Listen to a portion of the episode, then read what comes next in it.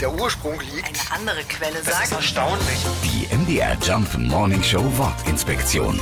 Da brat mir einer nen Storch. Diese Redewendung geht auf einen alten Aberglauben zurück. Wenn ein Storch auf einem Hof nistet, dann gilt das als glücksbringendes Zeichen. Denn dieser Vogel steht für Fruchtbarkeit und bringt ja bekanntlich auch die Babys. Darüber hinaus verbietet eine biblische Speisevorschrift strikt, diesen Vogel zu essen. Bevor man sich also einen Storch brät, muss schon etwas sehr Außergewöhnliches geschehen sein.